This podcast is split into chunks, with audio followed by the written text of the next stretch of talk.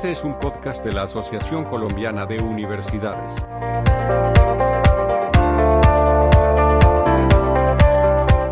Hola, mi nombre es Carlos Nupia, soy director administrativo del Instituto Colombo Alemán para la Paz, CAPAZ, que es una iniciativa de cooperación internacional en temas de investigación sobre temas de paz, financiado por el gobierno alemán y con el apoyo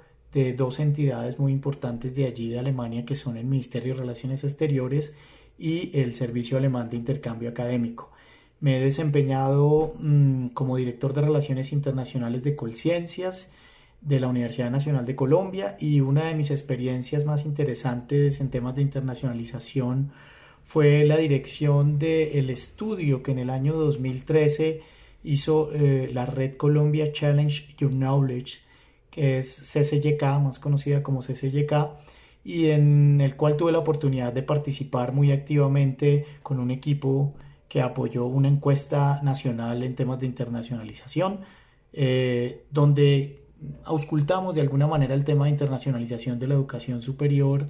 pero también de la específicamente de la internacionalización de la investigación. Y eso nos dio algunos elementos digamos para la discusión del debate de la política pública en ese entonces.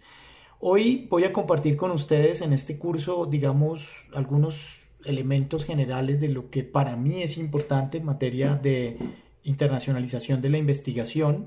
Eh, básicamente voy a dividir mi charla en cuatro bloques. En, uno primero voy a hablar un poco sobre la, la, intencionalidad de internacionalizar, la racionalidad un poco que hay detrás de eso, especialmente en las universidades, en las instituciones de educación superior en Colombia. El segundo punto lo voy a dedicar a hablar básicamente sobre tres, cuatro elementos fundamentales, eh, instrumentos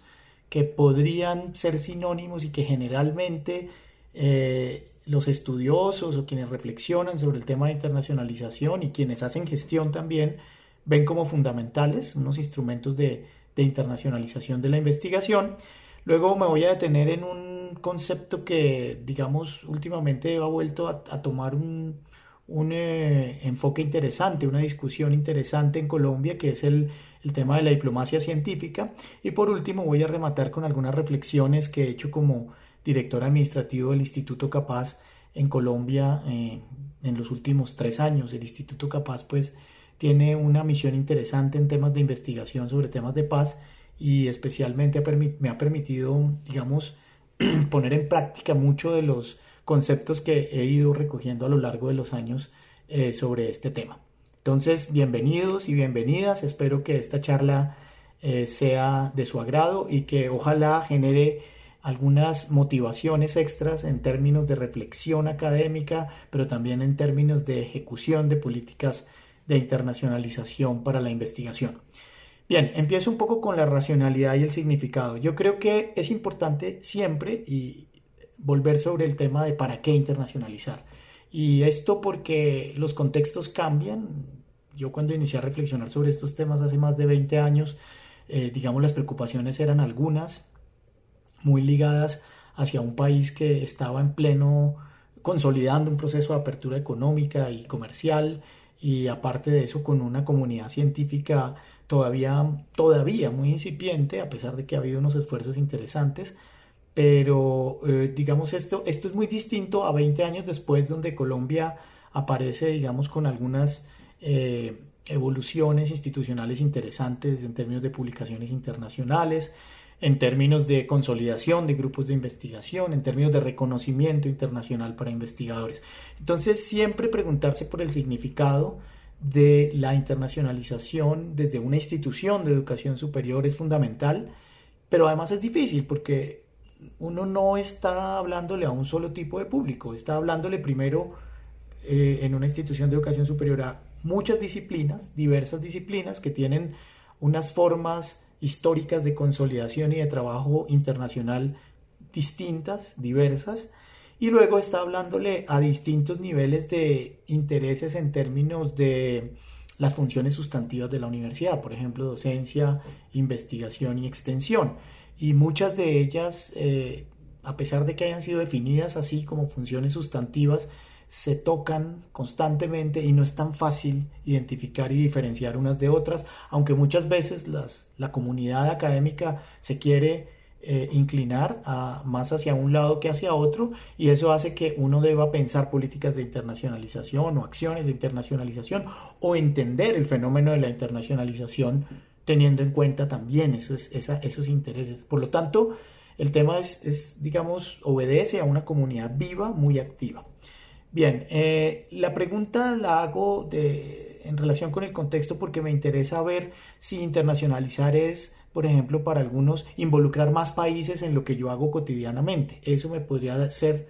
o definir como, como, un, como un académico más internacional. Eso podría ser una pista. Eh, lo otro y que ha surgido últimamente, especialmente con todo este debate de los objetivos de desarrollo sostenible, es si eh, yo puedo ser un académico más internacional si le apunto a la solución de problemas globales, por ejemplo, esto de los ODS. El otro podría ser si yo hago más copublicaciones, que es, digamos, un indicador muy tradicional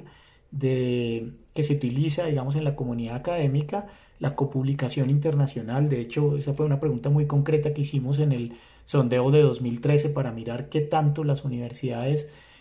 o los académicos, los investigadores de estas universidades estaban eh, involucrados eh, con estas prácticas, digamos, de, intercambio y de copublicación internacional o otro tema que pues sí, ya desde los últimos 10, 15 años ha, cobrado mucha importancia es el tema de los rankings internacionales. Cada uno de estos daría para una charla por aparte, yo simplemente los menciono como, como un entorno interesante para hacerse la pregunta de para qué internacionalizar y cómo hacerlo en una institución de educación superior que también tiene unas características específicas. En Colombia pues tenemos unas tipologías y tenemos eh, digamos algunos enfoques sobre,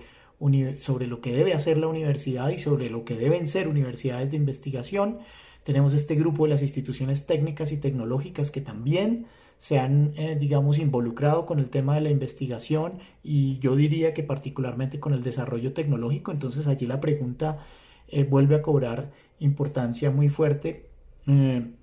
porque generalmente se encuentran tensiones, o sea, la tensión entre publicar o patentar, o la tensión entre resolver un problema práctico y, o simplemente publicar sobre eh, ese problema de una manera más teórica. Entonces, estos contextos no deben olvidarse, diría yo, siempre de una, digamos, en el principio de, de, una estrategia, pero no solo una estrategia, sino de una concepción de internacionalización de la investigación. El segundo punto sobre el que quería em, hacer eh, alguna reflexión es como cuatro instrumentos que generalmente se asocian a la internacionalización y que eh, yo podría decir que son eh, gran parte de, de, donde se derivan los indicadores de internacionalización. El primero de ellos es la movilidad internacional. La movilidad es, digamos, una actividad inherente a lo académico, no necesariamente porque uno sea internacional eh, sino porque la movilidad implica movilidad de conocimiento, intercambio de conocimiento, y eso ocurre a nivel interno de un país como entre países.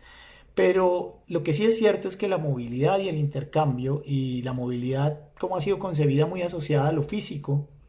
a desplazarse a congresos internacionales, a desplazarse a coloquios internacionales, pues ha sido un elemento fundamental de como un caldo de cultivo de temas de internacionalización. Hoy en día con la pandemia yo creo que esto eh, eh, está generando también digamos una reflexión interesante porque digamos la virtualización nos ha puesto a hablar en otros términos sobre estos eventos internacionales. Yo diría, por lo menos en el Instituto Capaz hemos hecho muchos eventos internacionales y hemos llegado a unos públicos que no nos imaginábamos que íbamos a llegar de otros países en un tiempo eh, digamos, récord, se podría decir, y de una manera mucho más rápida y estamos empezando a generar eh, contactos a nivel internacional muy interesantes a partir de ello. El segundo punto son las redes, que están muy ligadas a la movilidad. Y las redes yo siempre, eh, en algunos talleres de internacionalización que he trabajado con investigadores, las ponía como precisamente el nido de la cooperación internacional, es decir, uno empieza a hacer proyectos internacionales, que es lo que a veces es un indicador de que uno es internacional o un investigador es internacional, uno empieza a hacer esos proyectos cuando uno tiene una red previamente identificada o cuando uno trabaja en asocio con un grupo de personas. Y esas personas donde se conocen generalmente en esos eventos internacionales. Y cuando uno como investigador o investigadora es bastante juicioso en cultivar esas relaciones y hacer algo de networking organizado, logra eh, empezar proyectos eh, de una manera casi inconsciente. Y eso me parece interesante porque en realidad las afinidades para hacer cooperación internacional entre científicos se dan es en el momento en el que uno es capaz de expresar en qué tema de investigación está trabajando, en, con qué métodos lo está haciendo y cuáles son como, como los objetivos que lo van guiando en ese camino, los enfoques además teóricos que uno utiliza. Entonces, en ese, e, eso es muy perceptible específicamente en estos eventos internacionales donde además cada día hay otro tipo de actividades que complementan no solo el programa académico, sino actividades culturales y actividades de intercambio que permiten una conversación un poco más amena, más abierta, menos acartonada, digamos, de la que se puede dar en el escenario eh, académico tradicional. Eh, las redes han sido importantes porque no solo lo ponen a uno a pensar en términos más horizontales, digamos, eh, a, discutir con colegas de una manera más horizontal y de esa manera entender que algunos problemas, específicamente los que trabajamos en ciencias sociales, eh, mm, son, son problemas comunes, con matices de pronto diferentes por los contextos de los países. Yo diría que en ciencias naturales incluso se puede ver que, que el problema es más común aún. Digamos, los lenguajes de, de intercambio entre los científicos permiten identificar problemas mucho más concretos y más comunes eh, entonces esto hace que, digamos, de ahí empieza a, nacer el tema de generar relaciones internacionales de, y de terminar de pronto en algo que es muy concreto, que es hacer proyectos internacionales. Eh, aquí simplemente quiero hacer un, un, recorderis de una red que toda la vida me llamó la atención. La red se llama Collaborative Transplant Study y es una red eh, CTS, la pueden buscar en Google y aparece, es una red coordinada eh, por eh, una universidad alemana, Heidelberg,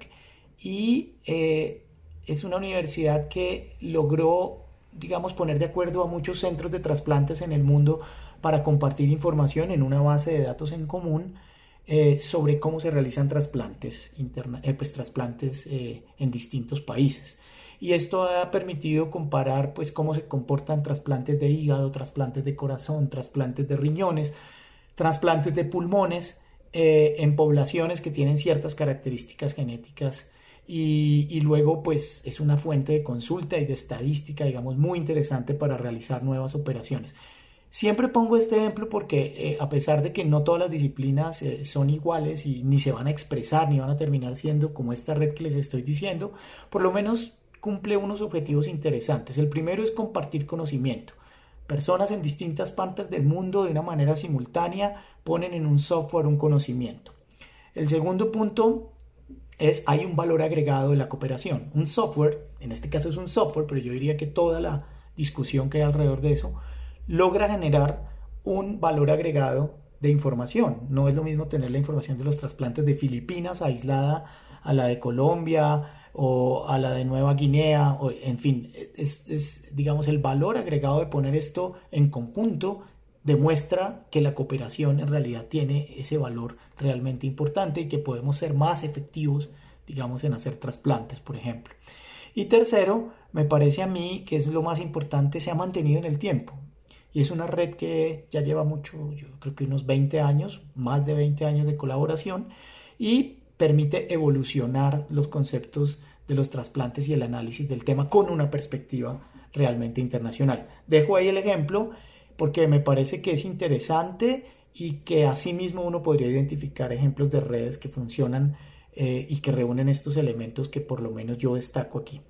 El, segundo punto o el tercer punto que me gustaría destacar es el tema de los proyectos. Eh, y este tema es porque generalmente los indicadores de internacionalización en las universidades preguntan sobre el tema de cuántos proyectos de investigación tiene usted eh, con participación internacional. Y si bien ese es un indicador que se ha ido posicionando y que puede llegar a ser interesante, como todos los indicadores son unas aproximaciones, entonces eh, más bien lo que, lo que sería interesante mirar allí es eh, cómo cuando yo logro cristalizar un proyecto, en realidad estoy llegando como a un punto de madurez interesante en temas, en temas de internacionalización.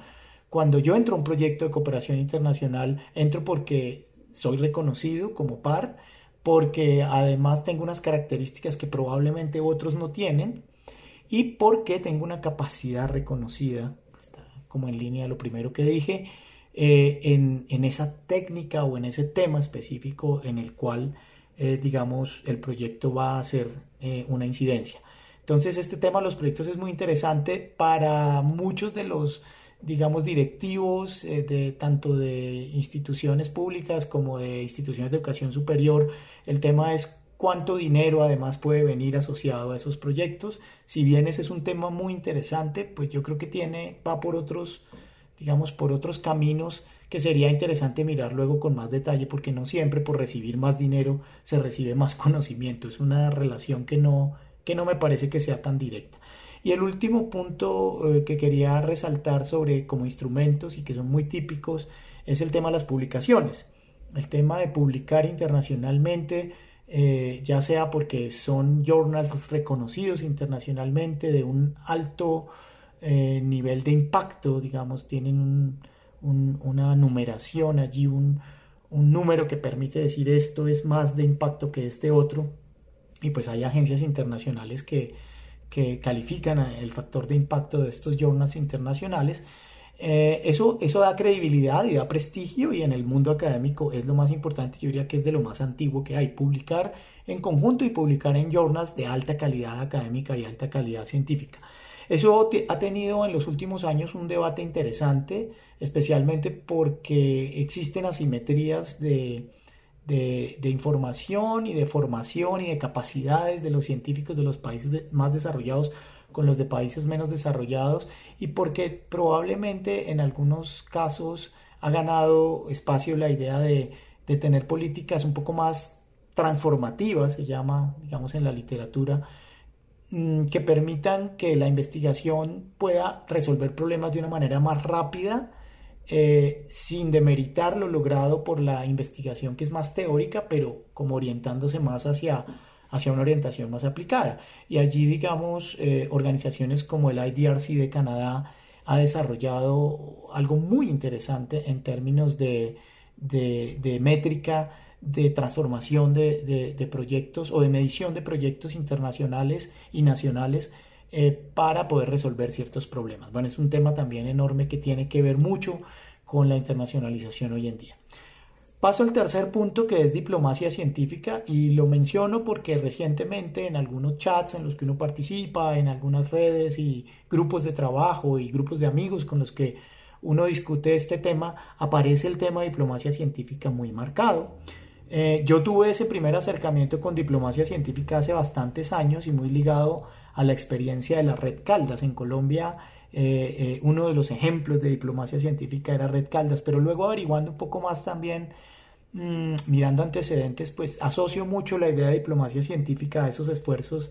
de la Guerra Fría y de los años 50 cuando cuando eh, los científicos necesitaban o eran más bien el puente que permitían comunicarse a las potencias que desarrollaban, por ejemplo, proyectos con energía nuclear.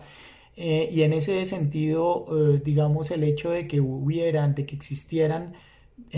agregados científicos en las embajadas de distintos países en el mundo y que permitieran desarrollar proyectos en conjunto que de alguna u otra forma estaban desarrollando digamos, podría ser cuestiones de armamento o podrían ser proyectos un poco más orientados hacia aplicaciones comerciales, permitían eh, seguir la comunicación en, épocas donde la política eh, tal vez no, no, era tan fluida, esas relaciones internacionales entre esos países no era tan fluida. Entonces, esa es, digamos, un una primera referencia hacia diplomacia científica que yo tengo y que generalmente siempre asocio y traigo a, la, actualidad para preguntarme, bueno, ¿qué sería hacer diplomacia científica en pleno siglo XXI y, fuera de eso, finalizando la segunda década de ese siglo? Eh, pues bien, hay referencias internacionales, los ODS son una de ellas, y entonces uno podría decir los esfuerzos de los científicos del mundo y organizaciones como la UNESCO están muy, digamos, dispuestas a hacer esa promoción y lo mismo la OCDE. Eh, los científicos del mundo deberían unir esfuerzos para trabajar hacia esos puntos, digamos, eh, establecidos como metas en, los Objetivos de Desarrollo Sostenible. Y efectivamente, evidentemente, estos ODS eh, con esto de la pandemia del COVID, pues obviamente adquieren un nivel importante, pero no solo eso, sino el tema mismo de desarrollar vacunas. Pues es decir, es un ejemplo de lo que podría ser un producto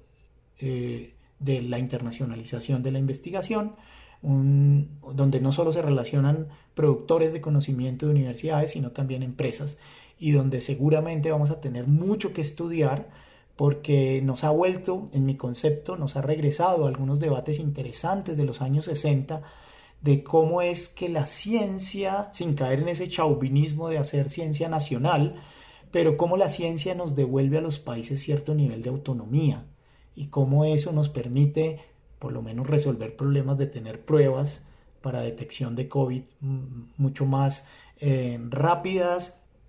y producirlas y no esperar a que otros países eh, digamos que son más avanzados en conocimiento lo hagan. Este tipo de la dependencia tecnológica, que fue un tema, un debate muy interesante en los años 70, eh, ligado a este, a este tema de la sustitución de importaciones y esta concepción desde CEPAL,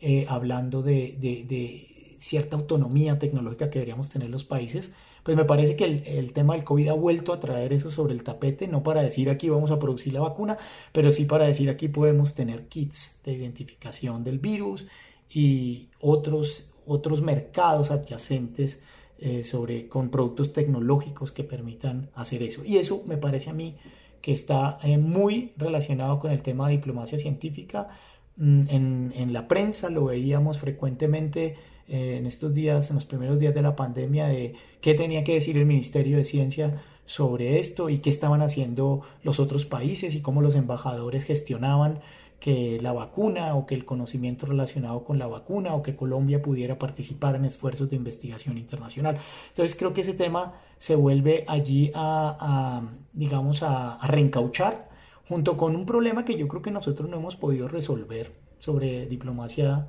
Mm, científica es cómo aprovechamos todos los investigadores que formamos, que los tenemos en el exterior, y que era una pregunta que se hacía desde los años 80 eh, la administración de Colciencias en ese entonces, y es cómo podemos trabajar con esos investigadores en el exterior para que en realidad sean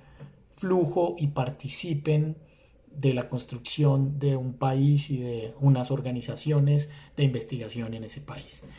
Bien, y por último quisiera entrar al tema de Capaz. Capaz ha sido, digamos, de los últimos tres, cuatro años mi, digamos, mi preocupación central en temas de, internacionalización. Capaz eh, tiene eh, la característica de que es un proyecto a largo, bueno, largo para Colombia, mediano tal vez para otros países, plazo, y es que es un proyecto que tiene una financiación a 10 años, tiene tres fases, eh, ya estamos en la segunda fase, de, que es como el cuarto año del proyecto, y tiene algunos aspectos muy interesantes porque el DAD ha logrado darle como un sello de lo que ellos reconocen como Centro Internacional de Excelencia, que pues en realidad es, es, un, es un, reconocimiento al trabajo académico, pero también es, es digamos, un, un, impulso hacia lo que es la diplomacia científica. Y, y este proyecto ha permitido, pues digamos, organizar, o por lo menos conocer, a mí me ha permitido conocer cómo es la comunidad que investiga temas de paz en Colombia. Y allí, digamos, me volví sectorial de alguna manera pensando en qué es investigar paz. Fue la primera pregunta. Porque si tú vas a establecer relaciones internacionales, especialmente en este caso entre Colombia y Alemania, la pregunta es, eh, eh, ¿cómo podemos hacer que esas personas se comuniquen? Y pues si están investigando paz, ¿qué es investigar en paz? Eso nos ha llevado, digamos, a reflexionar mucho sobre los estudios de paz, digamos, lo que ha sido la concepción de los estudios de paz y muchos conceptos de paz negativa, paz positiva, pero recientemente, digamos, los cuestionamientos a los temas de paz liberal, que es, digamos, lo que ha marcado los estudios de paz eh, en los últimos 50 años, incluso más. Eh, entonces, esto lo rescato porque me parece que un esfuerzo de internacionalización es pensar cómo se, cómo se piensan los temas y en unos centros de investigación que tienen un corte internacional, en este caso más binacional, aunque hemos ido ampliando esa plataforma. Eh, la pregunta eh, va sobre cómo podemos poner a conversar a estos científicos, sobre qué temas. Entonces un esfuerzo ya muy concreto fue la plataforma NetCapaz, ustedes la pueden buscar en Google, netcapaz.org, donde eh, tratamos de hacer un trabajo de identificación de, palabras clave y de temas comunes a partir de un análisis, un poco de minería de datos de, la base de datos Cienti de Colciencias, de investigadores e investigadoras que eh, hacen trabajos en temas de, de paz. Y nos encontramos que el tema pues es bastante diverso y que a veces es difícil delimitarlo, pero logramos identificar ocho grandes nodos temáticos que nos permitieron empezar a, poner a conversar a la gente. Y últimamente, después de la, digamos, un poco la interacción de armar estas redes, de promover estos intercambios, nos dimos cuenta que había un área nueva que no nos aparecía en estos estudios, un poco de minería de datos y de, y de redes que hicimos, de nodos de redes, eh, que es el área de arte y paz, algo que en principio eh, no nos imaginábamos tanto, pero que poco a poco hemos ido identificando que hay muchos investigadores en esos temas, y no solo en Colombia, sino, como lo digo, en Alemania. Entonces, eh, NetCapaz nos ha permitido en Capaz, digamos, hacer un esfuerzo de internacionalización, pero un poco más consciente, diría yo. Si yo comparo mis experiencias anteriores aquí, puedo decir que estoy yendo un poco más al grano de lo que es un centro particular en un tema particular y eso me ha permitido conocer unas dinámicas interesantes de intercambio internacional del, conocimiento. Entonces, eh, e, al ser una plataforma binacional, digamos que el Instituto Capaz permite ese, ese intercambio, lo facilita y tiene otra cuestión interesante que es el hecho de que muchos investigadores de Alemania quieren venir a Colombia a conocer el tema Mm, yo, yo diría que muchas veces con desconocimiento de lo local y nos ha permitido identificar los esfuerzos de investigadores locales, de académicos locales eh, que están en regiones distintas a Bogotá, Medellín, Cali, que son las que tradicionalmente tienen universidades más fuertes, pero que están haciendo un trabajo impresionante de campo eh, y luego están publicando probablemente en, en unas editoriales digamos, más ligadas a lo local, pero que no logran conectar con lo internacional porque pues la competencia en estas revistas internacionales es difícil por el mismo idioma y por demás. Entonces a mí me pareció muy interesante eh, ya para hablar un poco más del contexto colombiano, entrar a revisar lo que hacen estos investigadores en términos de metodologías, en términos de, enfoques hacia el estudio del tema de la paz y tratar luego de hacer un esfuerzo de, de ponerlo a conversar con, por ejemplo, toda esta crítica internacional sobre la paz liberal que aparece en los journals top, o todo este enfoque del estudio del conflicto más desde la perspectiva de la seguridad, y, cuando aquí se ven, digamos, esfuerzos donde no es solo la, perspectiva de la seguridad, sino la perspectiva de la construcción de paz. Eso ha sido bastante importante, digamos, para, para en el esfuerzo de Capaz. Y por último, pues estamos tratando de mirar cuáles son los conceptos que un instituto de estas características podría y debería promover. Es obvio que por la forma como nació Capaz, los temas de justicia transicional y derecho internacional humanitario son bastante importantes para el instituto y tienen además un, digamos, un, apoyo en las relaciones internacionales. En, digamos, el tema de derecho internacional humanitario es una reivindicación constante de organismos internacionales, del gobierno alemán también. Entonces eso hace que nosotros entremos allí en ese mundo también de, de la geopolítica desde lo académico y podamos pensar y reflexionar cuáles puntos cuáles temas, cuáles conceptos debería estar reflexionando la academia y tratar de hacer un puente hacia, hacia el tema de la toma de decisiones en, el sector político. Eso no es tan fácil, no es tan fácil que la academia mm, se permita eh, eh, eh, hacer grandes esfuerzos en, proyectar este conocimiento hacia, lo hacia las políticas públicas, pero es un esfuerzo que algunos académicos han empezado a valorar y, otros menos, pero me parece como una línea interesante que se abre eh, en, este mundo de, la extensión y de lo que en, Alemania se llama como la asesoría política, eh, porque es un papel que puede que la academia empiece a cumplir de una manera interesante, aunque eso tiene, vuelvo y digo, mucho debate alrededor. Eh, no es tan fácil y los académicos no son, digamos, tan proclives porque la producción del conocimiento tiene ciertas costumbres, ciertas normas medio de las cuales ocurre que muchas veces eh, hace que este paso hacia la aplicación del conocimiento sea un poco compleja y más en temas tan sensibles como el tema de paz. Bueno, estos son cuatro puntos grandes que yo quise conversar con ustedes hoy, que espero que les sirvan de reflexión. Eh, se me queda por fuera el tema de la medición de la internacionalización. Allí quisiera recomendar el trabajo que hicimos en 2013 con el libro de reflexiones eh, de política de internacionalización de la educación superior en Colombia. Es una publicación que está abierta eh, todavía, pues es del 2013, pero releyendo ahorita algunos capítulos para poco planear esta charla, me parece que tiene unos elementos interesantes. Ahí particularmente recuerdo un cuadro que aparece en, uno, en un artículo que yo escribí eh, sobre internacionalización de la investigación, haciendo un resumen de lo que, eso, de lo que los documentos COMPES de ese momento tenían en materia de internacionalización de la educación porque, y de la investigación, perdón, porque esos documentos de política dan unos lineamientos internacionales importantes. Y ahí hay muy buenas intenciones, ha habido buenos proyectos, pero desafortunadamente muy poco seguimiento y tampoco como un esfuerzo, como una concientización de que estos esfuerzos de internacionalización planteados en esos documentos puedan llegar a concretarse. Y eso